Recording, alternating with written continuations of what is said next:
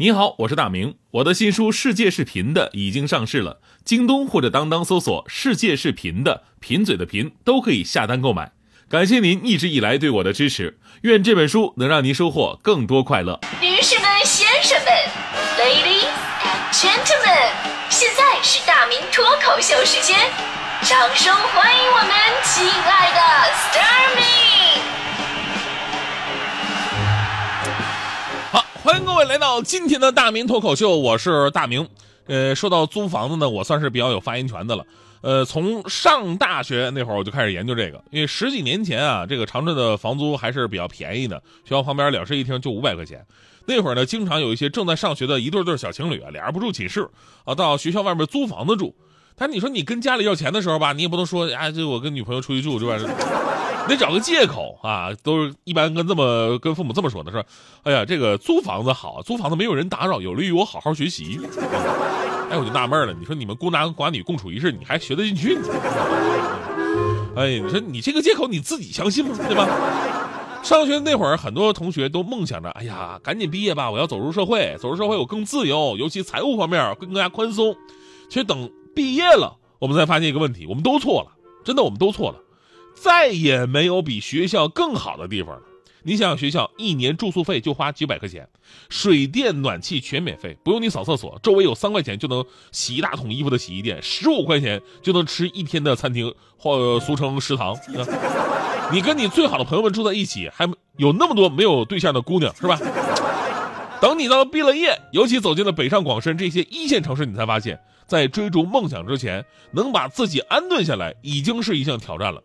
我记得我刚来北京是二零一三年初嘛，二零一三年初，然后呢住的是台附近的一个小区，租了一个小开间小开间号称是二十五米，实际感觉起来就十几米的那么的大小，但是呢租金便宜啊，两千七百块钱，我真的不得不感叹，真的一分钱一分货，就那小破屋吧，厕所串味儿，然后空调滴水，我看着空调滴水，我还得安慰自己。我说就这么点房租滴水还有什么不满足的呢？你非得让人滴个香槟什么的吗？对吧？所以有的时候夜深人静啊，我也深深自责。我说我我我一个三十岁的男子啊，别人都已经开豪车住豪宅了，而我却住在这么一个破地方。什么时候我才能住进比较贵的房子里边呢？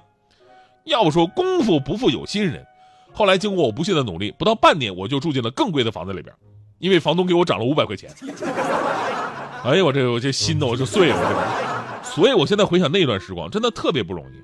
而看着现在的大迪，还有这些刚来北京同样面临租房的兄弟姐妹们，你会发现他们比我们那会儿更艰难，因为北京的房租又涨了。相关机构的统计数据显示，二零一八年七月，一线城市房租增速处于过去五年的一个高位，过去一年平均租金涨幅达到百分之二十，其中呢。北京二零一八年七月份房租环比上涨百分之二点六三，同比上涨百分之二十一点八九。咱们说句更直观的话吧，就是在四环里边，没有一间低于两千块钱的单间两千多块也只能是一个几平米的蜗居。而有数据呢，跟他对比之后就显得非常黑色幽默啊。有调查显示，今年本科毕业生期望的月薪呢是七千一百一十六块，那期望的房租呢？是低于两千块的，所以呢，房租就成为了毕业生们走进社会的第一课。这两天大迪不是正在找房子吗？就在我们台附近啊，五十米左右的，说是二十年的房子，其实看起来像是有一百年的老房子。就那就都都都得七千块钱左右。然后大迪特别纠结，哎呀，这已经比工资一半都多了，到底要不要住啊？我说大迪啊，你可以往远了租啊。大迪说，目前来看呢。每天错字儿已经扣不过来了，你再租远了，我迟到那么一回，基本上一年完事儿，我不仅没挣，还得赔中央台点钱。我说，那么问题来了，就是租房到底花多少钱才合适呢？这个还真的有个科学的比例。我们都知道啊，这个一个人的租房开销呢，占收入比例越大，那生活的幸福感就会越小。有人将这个比例呢称之为房格尔系数。那北京的房格尔系数呢是百分之五十八，就意味着北漂们每个月要拿出一半以上的工资去租房。专家认为，房租收入比呢在百分之二十五以内，这才是合理的。百分之三十被认为是房租的幸福分割线，一旦超过，则表明你的房租压力就很大了。那么，如果按照幸福分割线百分之三十来计算，北京符合租金收入比的百分之三十的房子是怎样的呢？哎，我们来看一下啊，国家统计局给出的二零一七年北京职工月平均工资是八千四百六十七。那按照专家建议的可以承受的房租来计算呢，那一个人每个月要花费的房租是两千五百二十二块钱。哎，两千五百二十二。那么咱们按照这个数字，我帮大迪在西城我看了一下房子，就很简单啊，就咱们找个租房的软件，输入价位区间零到两千五百二十二。然后呢，地区是西城区，得出一个结论：零套啊，零套。所以大迪现在正在在我旁边那个淘宝买帐篷的这个。当然，这个跟房价多年上涨不一样哈，这次房租的迅猛上涨立刻引发了舆论的讨论以及监管层的重视，同时产业链各个环节都感到了舆论压力。你看，包括从资金的供给方银行啊、P2P 网贷公司啊、信托基金呢，到房屋中介机构啊，再到长租公寓运营商，无一例外。所以呢，判断北京房租为什么涨得这么快，它是一个很复杂的问题。既有长租公寓高价收房、恶意竞争，中介机构利用租房贷款野蛮扩张，也有市场刚需的支撑。尤其是政府打击治理群租房之后呢，一大波的刚需，它需要一个出口。所以这事儿让我想起了香港。呃，香港是一个很神奇的城市，我们都知道，这个地方就一千多平方公里，人口却有七百万。它是全世界最密集的城市，所以香港人面临的住房压力比我们还大。香港的房子房价就是比任何地方啊我们见过的地方都基本都要贵，所以香港的开发商很聪明，他们把楼盖得巨高无比，增加居住面积。但即便如此，比内地之前的群租房更过分的就是香港还有一些奇葩的房间，比方说厕所房，什么意思呢？就是楼的拐角有个地方特别小，也就几平米吧，然后弄个马桶，再加一张床。啊，就这是住吧啊，而且还往外租。这个你知道这个这这这地方一个月多少钱吗？人民币三千块钱。那家伙转头就是厕所啊，是吧？哎呀，还有呢，叫做棺材房，就特别像绿皮火车那个上中下卧铺，你人只能躺进去，就翻身都有点困难那种，就感觉像进了棺材似的。就这一个月租金一千五，其实啊都不用考虑舒适性，从安全性上来讲就有巨大的隐患。虽然说北京目前还不至于，但是未雨绸缪嘛。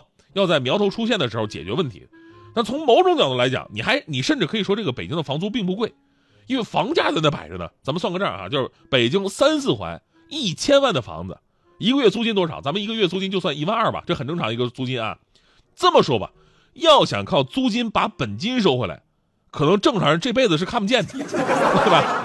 这就特别尴尬了，因为你把房子这个钱呢存到银行里边，可能回报率都比租金要高，是吧？所以我们才说啊，这个房租过高是一个很复杂的问题，它不单单是某一方的责任，需要政府拿出更多务实的方法来解决这个燃眉之急。但是有一点，就这个巨大的泡沫总会消散的，但是为此买单的人呢，不会是一代人，而是几代人加上时间本身一起才能消化。所以你看，就是现在很多人的居住观念已经发生改变了。对于居住呢，我可以有更多的选择，我可以选不同的城市，选不同的距离，选不同的方式。啊，买不了我就租，这地方贵我就住远一点，啊，现在就是一个城市跟人的调整期嘛。我有一个朋友就是本来有房子，但他看到现在房子投资潜力啊，已经远远无法跟当年比较了啊，一年就能涨百分之多少的，甚至还会占用你手头的现金流，耽误自己投资。于是我这朋友做了一个特别大胆的举动，他毅然决然的把自己的房子给卖了，然后做起了投资。所以说我跟你说，机会永远是属于有魄力的人的。我朋友经过在市场上的打拼，不到半年，他已经成为了一名百万富翁了。谁能想到啊，对吧？卖房子一千多万就剩那么点了，干点什么不好，炒什么股票你？一个人住在这城市，为了填饱肚子就已经疲力尽，还谈什么理想？那是我们的美梦。梦醒后。还是依然奔波在风雨的街头，有时候想哭就把泪咽进一腔热血的胸口。公车上我睡过了车站，一路上我望着霓虹的北京。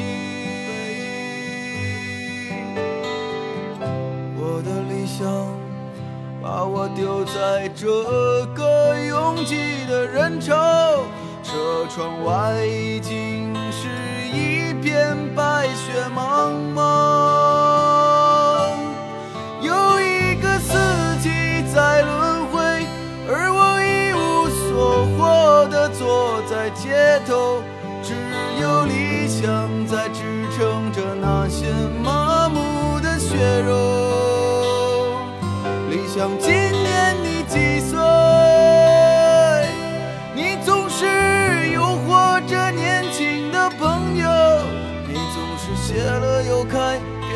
惊喜，又让我沉入失望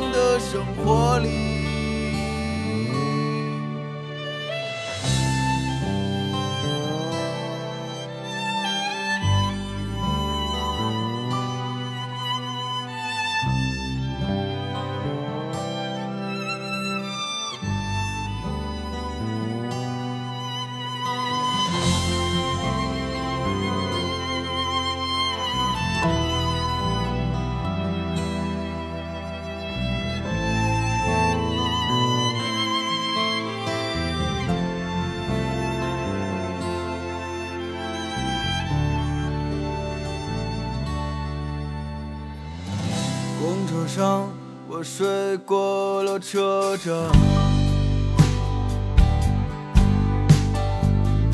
一路上我望着霓虹的北京，我的理想把我丢在这个拥挤的人潮，车窗外已经是一片白雪茫。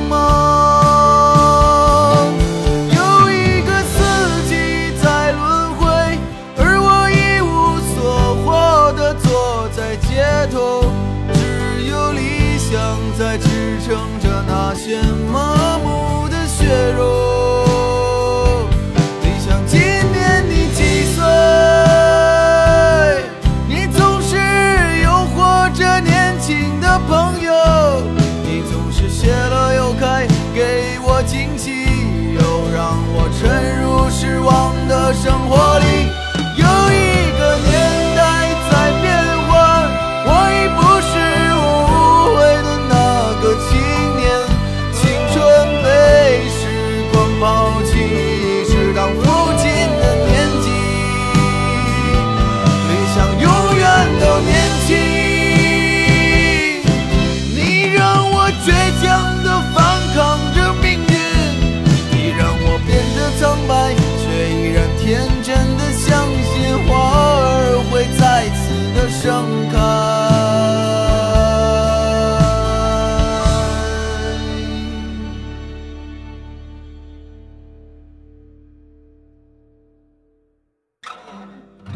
阳光之中，到处可见奔忙的人们，被拥挤着被一晃而飞的光阴